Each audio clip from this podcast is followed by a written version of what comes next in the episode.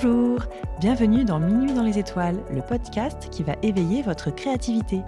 Nous sommes Marilyn Ritchie et Hélène Marois et nous allons avec nos invités décortiquer ensemble les mécanismes de la production d'idées. Comment s'exprime notre créativité? Comment fonctionne-t-elle? Comment la stimuler pour développer nos talents au quotidien? C'est ce que nous allons explorer dans cette saison spéciale enregistrée à 104 Factory, l'incubateur de start-up culturelles et créatives du 104. Nous recevons aujourd'hui Marius Nigon, cofondateur de Vidi Guides, une application mobile qui propose des balades sonores pour découvrir les sites culturels autrement.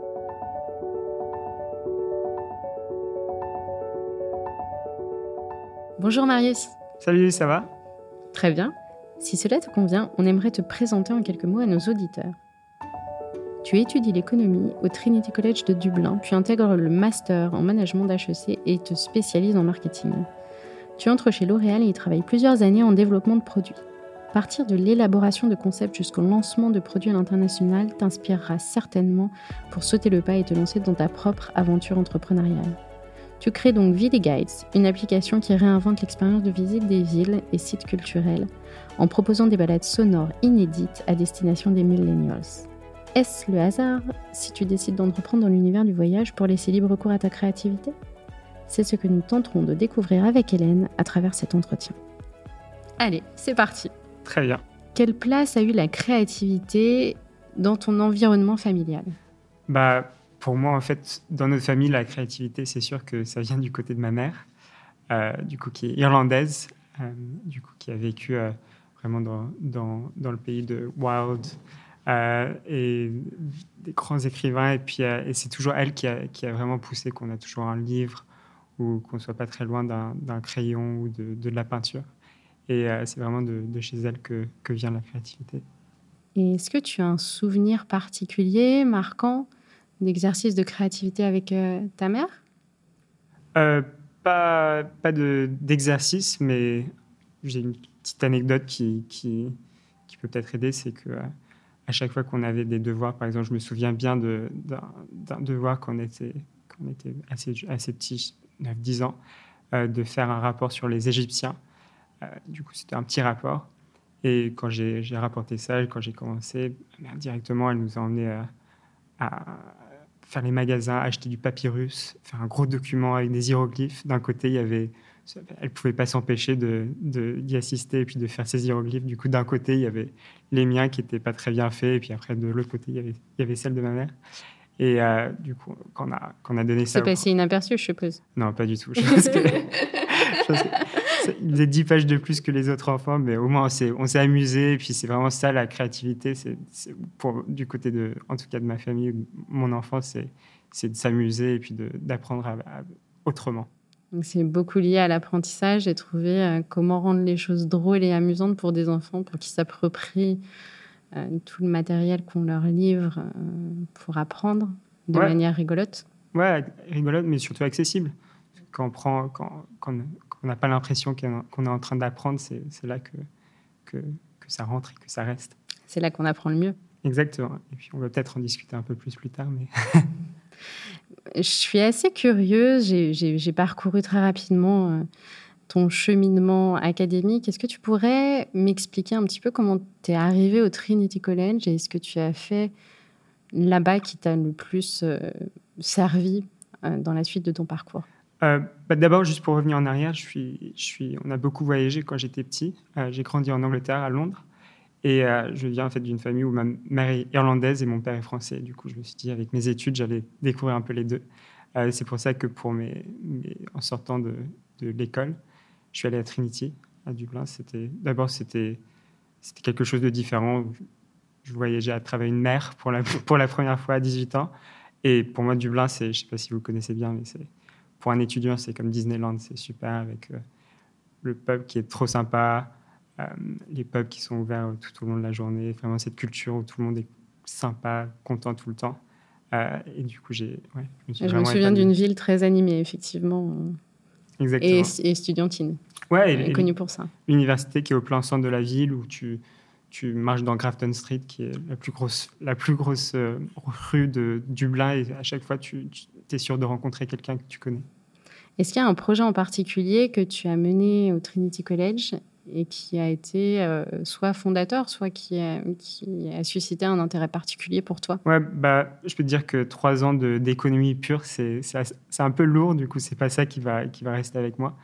Euh, mais ce qui est super avec le système anglo-saxon, c'est que ça laisse beaucoup de place pour toutes les activités un peu extra, extrascolaires. Euh, c'est très encouragé, un peu comme les écoles de commerce en France qui se sont calquées sur ce sur ce modèle-là. Exactement. Du coup, soit le sport ou les societies. Et celle, moi, je me suis beaucoup impliqué dans, dans, la création d'un mini-fonds d'investissement. En fait, euh, les sociétés euh, donnaient de l'argent, c'était une charité. Ils avaient des avantages fiscaux. Ils donnaient de l'argent et puis les étudiants, ils, jouaient un peu à la bourse et puis euh, tous, les, tous les bénéfices, ils remettaient ça dans, dans, dans des bourses pour des étudiants. D'accord. Et l'investissement se faisait dans quel type de société? C'était vraiment euh, en bourse ou c'était sur, euh, sur des créneaux particuliers? Ouais, c'était en bourse. Du coup, c'était des, actions, que en actions. Et, euh, et, du coup, ouais, et puis c'est grandi assez rapidement d'une petite équipe de 10 à, à, une assez grande structure de 200 étudiants qui étaient bien repartis, et puis des, des chefs de projet, en fait des, étudiants qui proposaient, qui pitchaient ça au comité d'investissement qui choisissait en fait de quoi, dans, dans quelle, quelle action euh, investir. C'est enrichissant. Et du coup, quel était ton rôle au sein de cette euh, structure? Bah, Au début, j'étais, j'étais, j'étais un, des, un, analyste, mais ma dernière année, j'étais le président de la société. Comment on fait pour être président d'une société avec autant de personnes? Il y avait combien d'étudiants, du coup, quand toi, tu as été nommé président? 150 ah, c'est pas évident. Du coup, tu as appris beaucoup de choses euh, sur le tas, comment manager des équipes. Je suppose que c'était un, de tes, rôles. Les équipes, et puis aussi, il y avait un, board, un advisory board, du coup, des, qui supervisait tout ça. Et puis, du coup, en fait, c'est à la fois euh, manager des équipes, mais aussi comme des investisseurs maintenant. Et il y a un discours différent pour les deux, et puis comment, comment manager les deux. Ouais, et puis c'était très formateur, mais surtout, en fait, pour moi, c'était un bon moyen. Je voulais, euh, je voulais rentrer en finance après.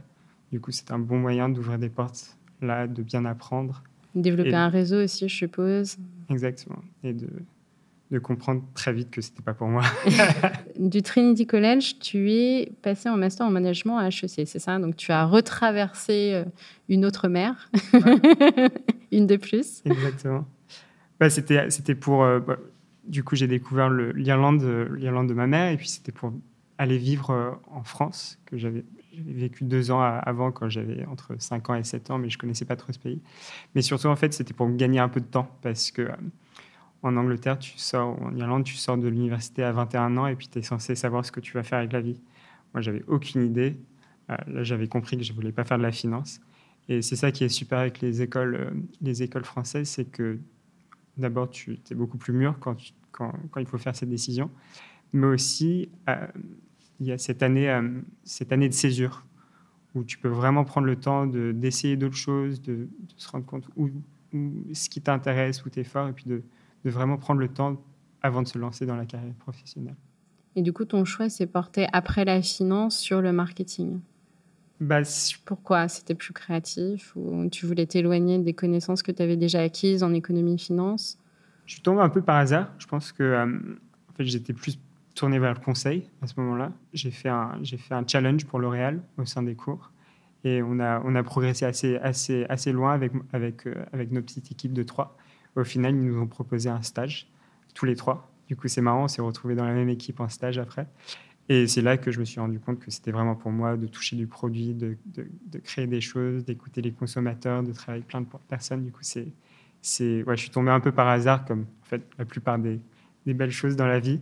Euh, voilà. Tu travaillais sur quel type de produit? Du coup, en marketing, développement de produits, c'est-à-dire on part de l'idée de produit, de l'analyse du marché, jusqu'à développer à N plus 1, N plus 2 des produits, c'est ça?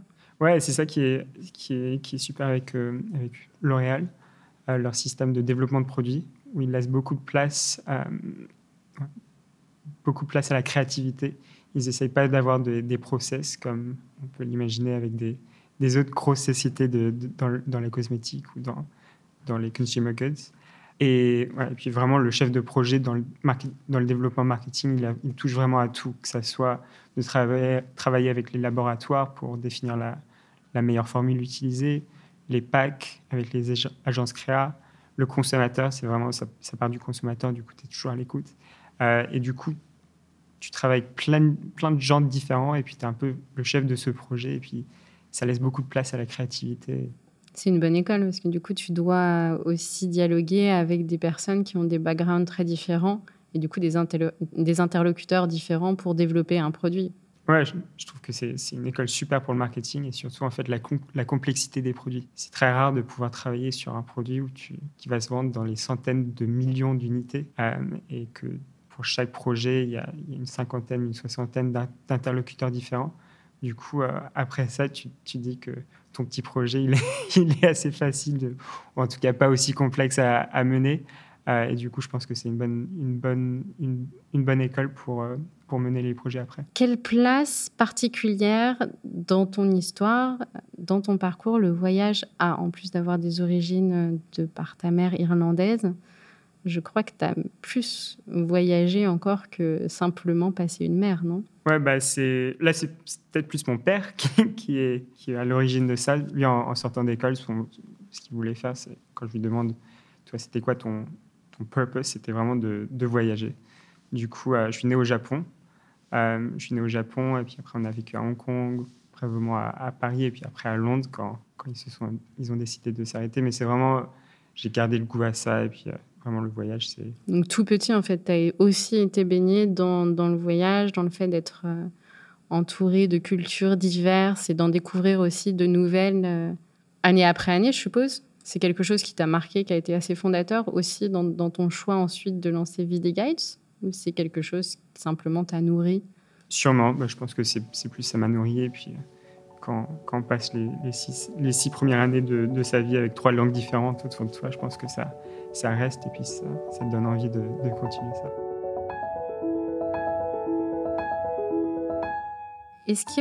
Tu as des souvenirs particuliers liés à une destination qui ensuite t'a mené au constat qu'il fallait revoir un petit peu l'expérience de visite et de découverte de lieux? Oui, c'est le Pérou. Euh, bah, de là en fait devient devient. C'est euh, quand j'étais dans la vallée sacrée, à chaque fois que je faisais une visite, euh, par exemple Machu Picchu, on arrivait en haut du sommet et puis on sort forcément le Lonely Planet ou le, le guide du routard et on se rend compte qu'il n'y a que 10 lignes. Tu te dis que n'as pas voyagé à je sais pas, 20 000 km pour, euh, pour lire 10 euh, petites lignes et puis pas forcément vraiment savoir ce que tu as devant toi. Du coup, en fait, les, les solutions disponibles, c'est soit on regarde sur le téléphone, je sais pas Internet, ou sinon on va aller acheter un guide, un guide touristique qui à chaque fois ça coûte 40 euros. C'est assez long, on est dans un groupe de, de 30-40 personnes. Et euh, pour moi, c'est vraiment de là qui est venue l'idée, doit exister une meilleure façon de visiter les sites indépendamment euh, et avec accès à un contenu qui est enrichissant et accessible. Donc ça, c'est une idée de départ. Comment t'es venue la volonté d'arrêter de travailler en marketing chez L'Oréal et de te lancer dans ta propre aventure entrepreneuriale? Quel a été le déclencheur? Bah, Ça n'a pas, été, euh, ça pas vraiment été à, du jour au lendemain.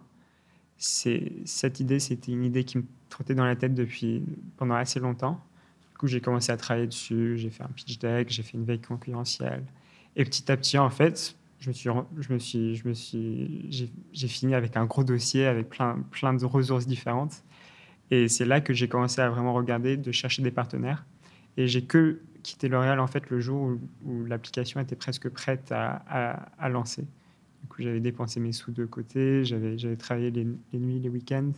Euh, et c'était qu'au moment où j'avais vraiment un produit à lancer que je me suis dit, allez, on... y va. Donc un risque, mais mesuré quand même en faisant tout le travail préalable au lancement de l'application, alors que tu travaillais chez L'Oréal euh, en marketing. Quoi. Ouais, c'était pas, ouais, c'était, c'était plus un, quelque chose qui s'est passé de, de façon organique, naturelle sur le temps, que, que un jour où je me suis rendu compte qu'il fallait que je parte. Et comment tu, donc l'idée venait de toi, comment tu as trouvé un associé quelqu'un avec qui partager cette expérience et qui partage aussi tes valeurs et ta vision de développement du projet Ouais, bah, je pense que c'est la partie la plus difficile et surtout quand tout le monde dans le monde de l'entrepreneuriat te dit ah, faut pas que tu fasses ça tout seul.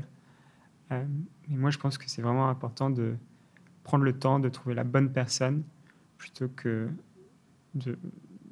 d'aller assez rapidement vers quelqu'un qui, pour être une équipe de deux. Euh, du coup, moi, mon associé Alex, euh, qui habite à Londres, on est potes d'enfance. On est potes depuis qu'on a 12-13 ans.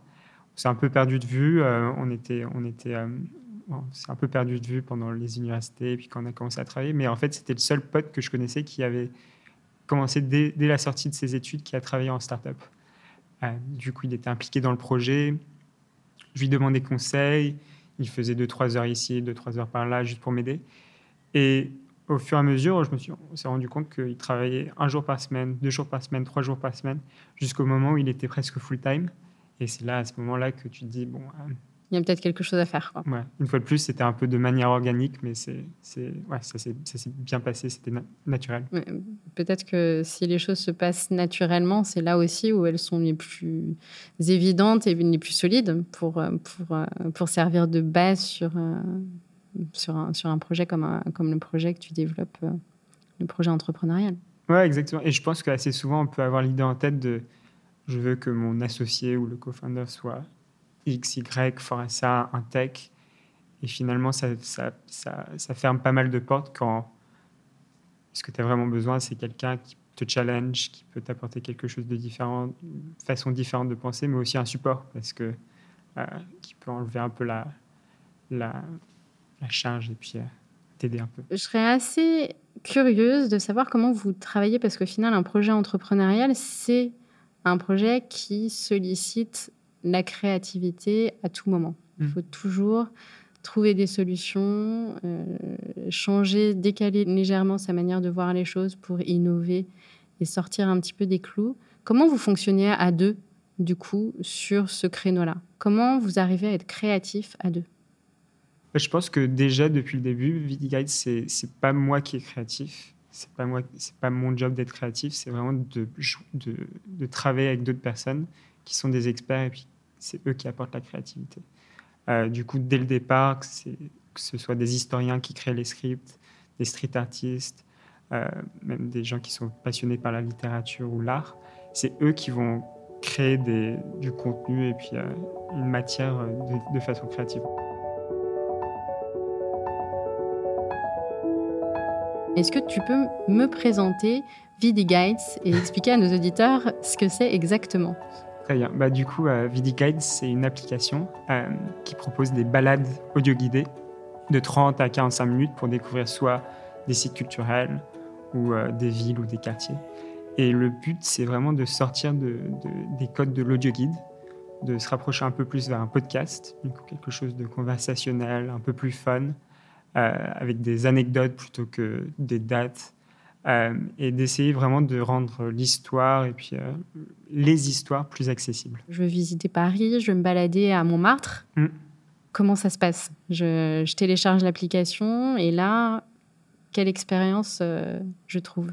Bah, Tu télécharges l'application, tu télécharges la visite gratuitement pas pour longtemps, mais pour l'instant, c'est toujours gratuit. en profiter. Euh, et, euh, et, du coup, c'est une interface géolocalisée. Du coup, on sait où on est, avec un parcours avec euh, à peu près 8 à 10, 8 à 10 arrêts ou tracks. Et, et, on appuie sur, sur Go, sur Play. C'est des pistes de entre 3 et 5 minutes qui expliquent à chaque fois soit une histoire ou une anecdote sur, sur les escaliers de Montmartre, ou Picasso, ou le Sacré-Cœur, ou Saint-Pierre du coup, euh, pour vraiment découvrir Montmartre par l'audio. Il y a un petit peu d'apprentissage là-dedans, un petit peu de jeu et un peu de créativité quand même. Ouais, bah on retrouve un petit peu les éléments de ton parcours que tu nous as décrit précédemment. Ouais, mais surtout ce qui est, ce qui est pour moi le plus important dans tout ça, c'est le parcours. Tout le monde va aller à Montmartre, tout le monde va regarder le Sacré-Cœur, mais après, il y a beaucoup de gens qui ne se rendent pas compte qu'il y a une vigne juste derrière ou qu'il y a la plus vieille église euh, de Montmartre qui est juste à côté et tout le monde l'ignore. Et du coup, en fait, si on peut apporter les gens, non seulement leur donner une histoire, mais leur montrer où marcher, d'aller vraiment découvrir ça, pour moi, c'est ça qui est important.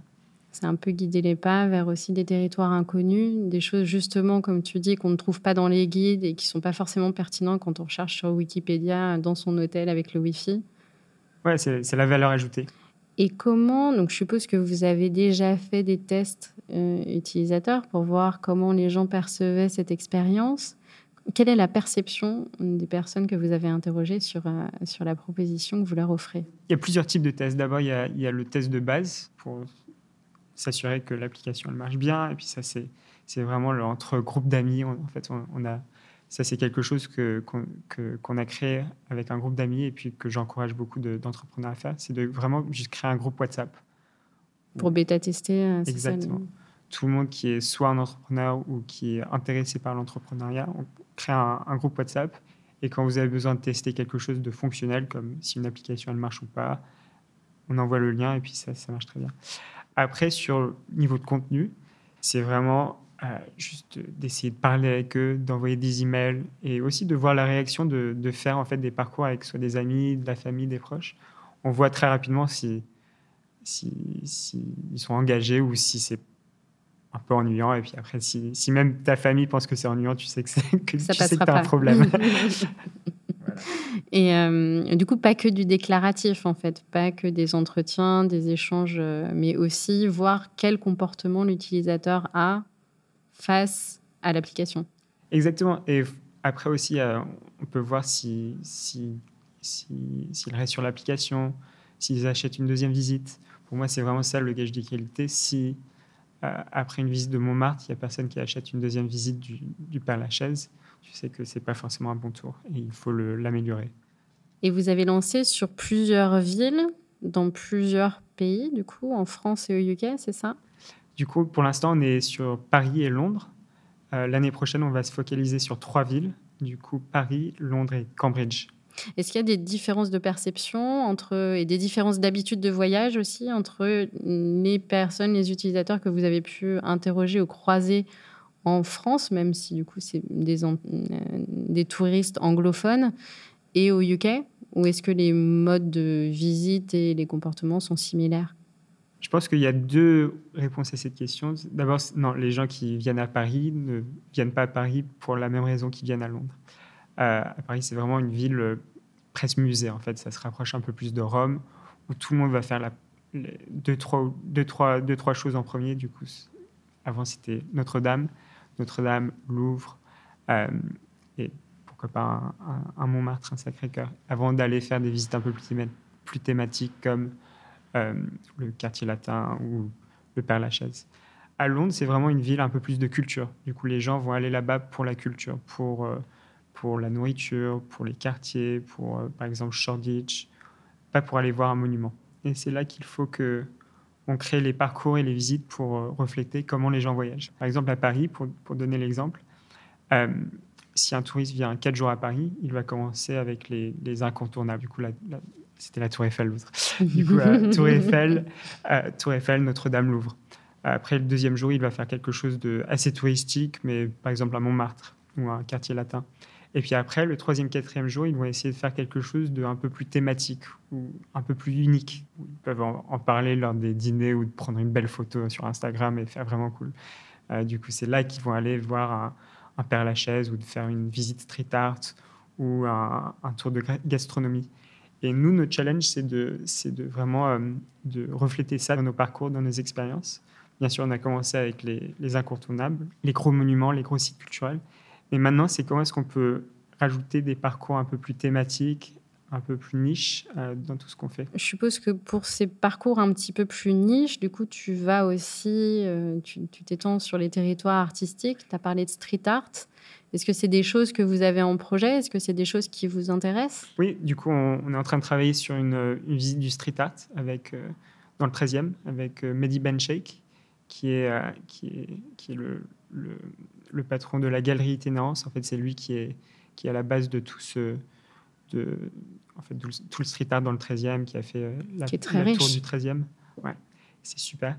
Euh, et du coup, on, fait une, on fait un parcours street art qui est, qui est conçu par lui, euh, pour aussi faire une activation sur des nouvelles fresques qui vont arriver euh, cet été. Ou euh, là, on est au 104, c'est un, super exemple. On va faire la visite, la visite du 104 avec Bertrand Bossard, qui est, un artiste en résidence ici et qui fait en fait des visites déguidées. Du coup, c'est un super concept.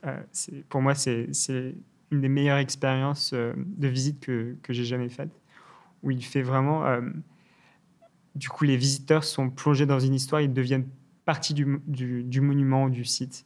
en fait, ils, apportent quelque chose, ils apportent leur propre créativité au site et puis ils font partie de. Ils rajoutent à, l'atmosphère qui fait le, du 104 un site unique à Paris. Bertrand Bossard au 104 fait une visite déguidée, qui est quelque chose qui a été fait pour différents sites aussi.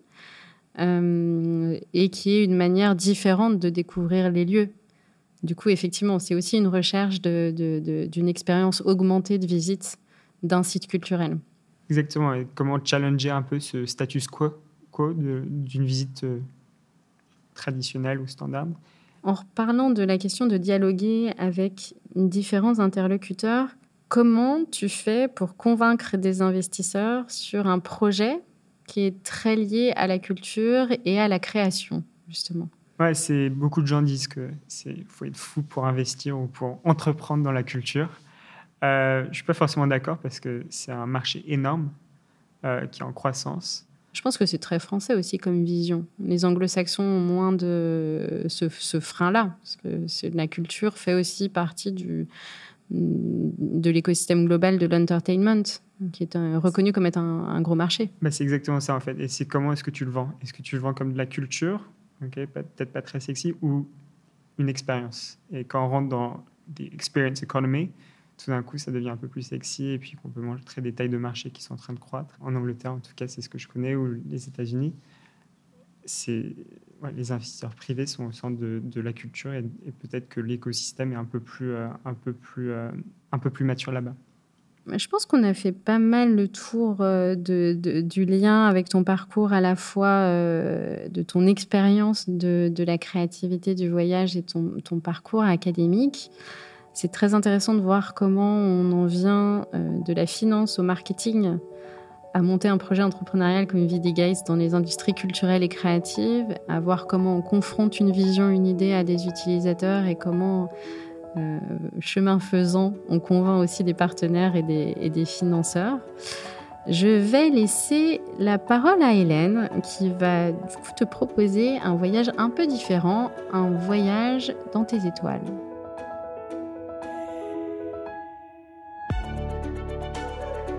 Ça y est, il est minuit. Dans le silence de la nuit, une expédition se prépare. Et c'est demain le grand jour. Prête à s'élancer hors de la boîte, le corps de l'aéronef est gonflé d'ambition et de dihydrogène. Tel une baleine des cieux, il va survoler villes et campagnes dans un majestueux éloge de la lenteur.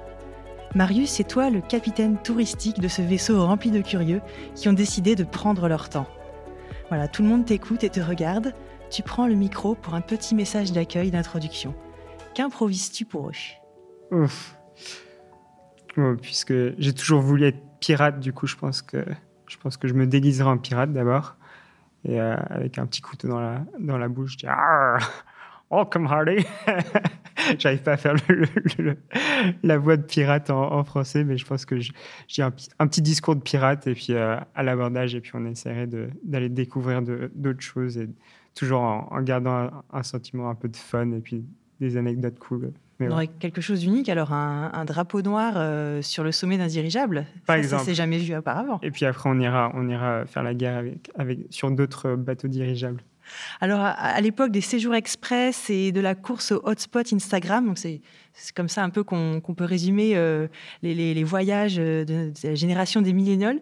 C'est quoi pour toi la définition du slow travel? Pour moi, c'est de, de déconnecter d'abord, euh, de voyager différemment. Euh, pour moi, vraiment, le, ce qui est face maintenant, c'est qu'on est toujours connecté. On est devenu. Euh, avant, on était des humains augmentés. Maintenant, j'ai l'impression qu'on est des iPhones augmentés.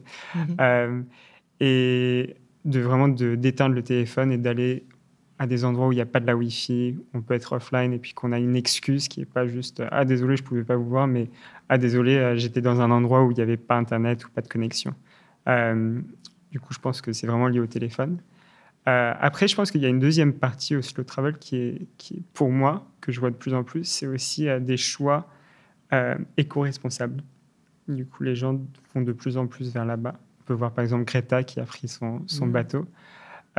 et je vois de ça de plus en plus bah, sur Instagram, justement, des gens qui, qui partent de l'Europe au Japon et qui prennent le transsibérien plutôt que l'avion. Alors ça, ça fait rêver rien qu'à dire le nom transsibérien. Oh, ouais, moi, c'est vraiment mon voyage de rêve de pouvoir lire tous, tous les Dostoevsky un après, l'autre euh, sur un voyage d'une de, semaine en, Surtout qu'on dit, euh, l'adage dit, l'importance n'est pas la destination, c'est le voyage. Bah, c'est tout à fait ça, en fait. Hein. C'est maintenant, on, essaye d'imaginer aussi des, des, nouveaux modes euh, de circulation euh, pour, pour, faire vraiment d'une expérience, pour faire vraiment ouais, du, trajet une expérience.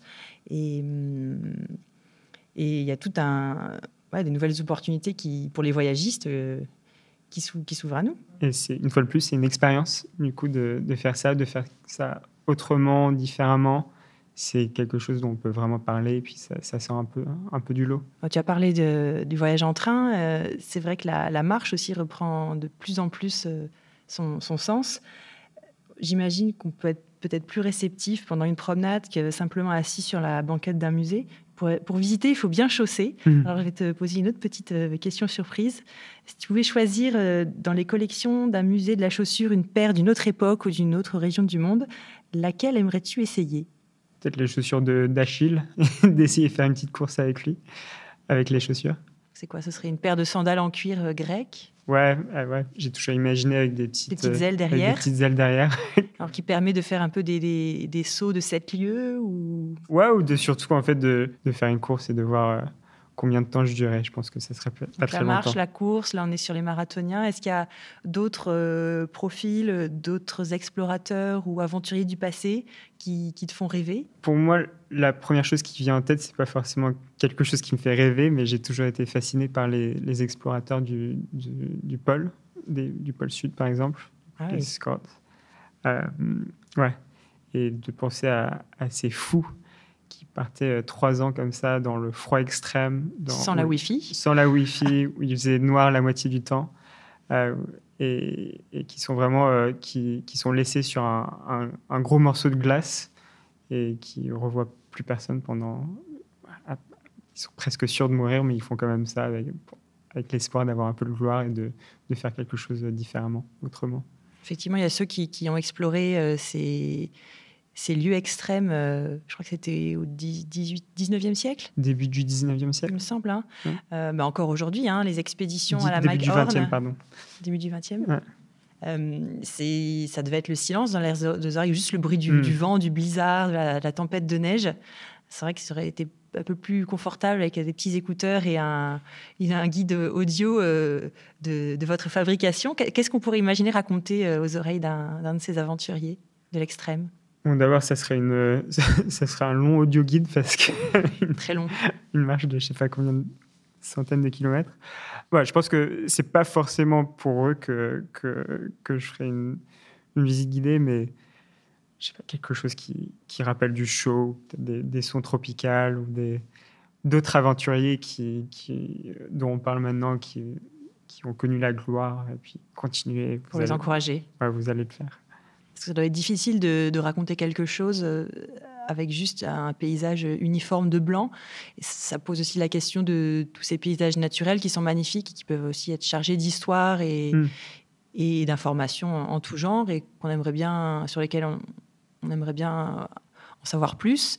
Comment est-ce qu'on pourrait raconter un paysage, une montagne, une plaine, un paysage de campagne euh, par rapport à un, monument? Raconter, je suis pas sûr parce qu'en fait, il y a toujours les. Pour moi, il faut être sur place. Du coup, euh, sur place, on va regarder. Mais en fait, c'est c'est un lieu parfait pour vraiment expliquer une histoire plutôt que hmm. d'écrire quelque chose. Parce que là, on peut on peut marcher, on est un peu libre.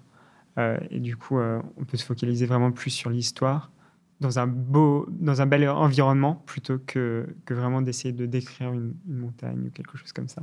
Quelque chose d'intermédiaire pour être euh, à la limite des ruines, parce que là, il y a hmm. quand même une petite trace de quelque chose qui a existé par le passé. Euh, et ça peut quand même être les fondations, euh, au sens propre et au sens figuré, les fondations d'une histoire. Voilà, au lieu d'un grand monument qui est, encore entier. Et là, il y a quand même une, bonne place à, l'imagination qui est laissée. Donc, ça peut être peut-être une prochaine étape. Euh, je ne sais pas, le, forum à Rome ou le, labyrinthe euh, de Knossos. Est-ce que ça, ça, pourrait être dans vos projets? Absolument. Et je pense que c'est vraiment, euh, c'est vraiment là que ça s'y prête le mieux, où tu peux construire, reconstruire le lieu dans l'imaginaire des gens et de, comprendre l'importance, à quoi ça ressemblait avant, sans forcément montrer des photos ou des vidéos, mais vraiment dans l'imagination des, des, gens, je pense que c'est ce qui est le plus impressionnant et important. On a parlé d'imagination. C'est vrai que dans le podcast, on aime bien parler aussi, euh, de, dans la créativité, du regard qu'on porte sur les choses. Et, et le regard, euh, quand on voyage, c'est souvent le regard derrière un, un appareil photo. Mm. De plus en plus, maintenant, on, on voit les gens qui, qui vivent leur, séjour, leur visite à travers cet appareil photo. C'est difficile de s'en détacher quand on a la possibilité de prendre autant de photos qu'on veut et qu'on n'est pas limité par le nombre de poses d'une pellicule. Comment tu arrives, toi, à, visiter quelque chose et seulement en appréciant ce que tu vois et en disant tant pis, ça c'est que dans ma mémoire et c'est pas dans la, photo? J'essaye de faire ça. Par exemple, euh, quand, quand je voyage, j'essaye de vraiment d'abord prendre le temps de regarder moi-même, de prendre ces de prendre ces images, de, de, de prendre ces mémoires, euh, plutôt, que, plutôt que de vivre derrière un téléphone. Et de... Oui, après, on l'aura toujours pour, pour le reste de la vie, mais est-ce qu'on l'a vraiment expériencé la première fois? Je suis pas très sûr. On voit beaucoup de touristes, euh, c'est un peu le, le, guide des photos Instagram, mmh. et ils prennent à peine le temps d'en profiter. Alors que je pense qu'on a tous cette expérience-là, de, de, de, regarder une fois de temps en temps dans le rétroviseur de la voiture, ou juste de se retourner quand on marche, et d'un coup, il y avait une vue incroyable derrière nous, on n'a pas pensé, on aurait pu la louper, et puis on la verra pas forcément sur le chemin du retour, parce que déjà, euh, c'est peut-être pas un aller-retour par le même chemin.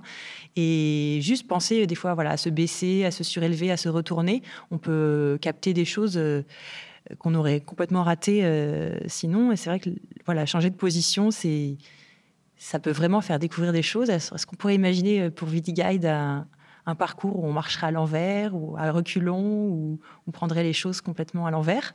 Ben, Je pense que le premier projet qu'on a, je... en voyant ce que, ce que tu es en train de décrire, je ne suis pas sûr que c'est, ça sera ton préféré, mais c'est vraiment un parcours Instagram. Euh, du coup, pour montrer où prendre ces photos parfaites parce que pour la plupart des touristes, c'est vraiment ça qu'ils recherchent. La plupart des gens, c'est ça qu'ils recherchent. C'est tout le monde prend des photos, ils veulent prendre les meilleures photos et le publier sur Instagram. Après, comment faire des visites différemment? Euh, On est en train de travailler sur une expérience un peu différente en, en Angleterre, euh, sur un, une, une, euh, pour goûter les bières. En fait, mmh. c'est pas du wine tasting, mais c'est du, du, beer tasting. Et là, on va vraiment essayer de, de sortir les gens des téléphones, de faire une visite un peu plus immersive où on est vraiment en train de un peu plus sensoriel. Du coup, on a le goût, euh, le goût de la bière, les bières différentes, et aussi les, les, les gens qui sont en train de parler, qui donnent l'expérience, qui petit à petit, qui commencent à, à, boire de plus en plus et de devenir de plus en plus, euh, de plus en plus bourré en fait pendant la visite. Et du coup, en fait, il y a un sens un peu plus comique aussi effectivement, on ne sait pas jusqu'où ça peut mener. Mais quand tu dis euh, intégrer d'autres sensations, d'autres expériences, là, c'est vrai que c'est un bon début. Est-ce qu'on ne pourrait pas imaginer euh, intégrer euh, encore même des odeurs, des choses à toucher mmh. qui ne soient pas dépendantes bah, d'un tenancier de pub qui pourrait nous recevoir, mais juste toucher telle écorce d'arbre ou sentir telle fleur à tel moment de l'année dans tel parc? Est-ce que les gens, tu penses que les gens seraient sensibles à ça? Oui, absolument. Et c'est ce qu'on est en train d'essayer de faire. Par exemple, le, le, la, la, visite de street art, Mmh. Moi, mon rêve, c'est de pouvoir avoir un mur à la fin avec, euh, avec des, des, des, des bombes, bombes ouais. des bombes de graffiti où on peut faire sa, sa propre œuvre d'art après tout ce qu'on a vu pour vraiment euh, rajouter au lieu ou même d'essayer. Participatif pour terminer. Exactement. Cette affaire dans le 13e, alors là, ça va être pas mal. Il bah, faut, faut d'abord parler avec la mairie, je ne sais, sais, pas si ça va marcher. Ou, euh, ouais, ou au 104, c'est ce qu'on on a touché avant avec Bertrand Bossard qui fait ça. Il fait ça très bien au 104. Du coup, euh, comment vraiment sortir de, des codes de, de, la visite traditionnelle et puis de, pousser un peu les sensations ou les expériences différentes. Alors, est-ce que vous allez aussi aller euh, le côté un peu croustillant, un peu macabre, scandaleux, parce que ça intéresse aussi les gens? Alors, on pense aux catacombes, aux anciennes maisons closes dans le 9e arrondissement de Paris, ou les, sièges de réseaux mafieux, de cages de bandits, euh, ou des prisons. Est-ce que, hum, est-ce que vous pensez qu'il y a une demande pour ça aussi?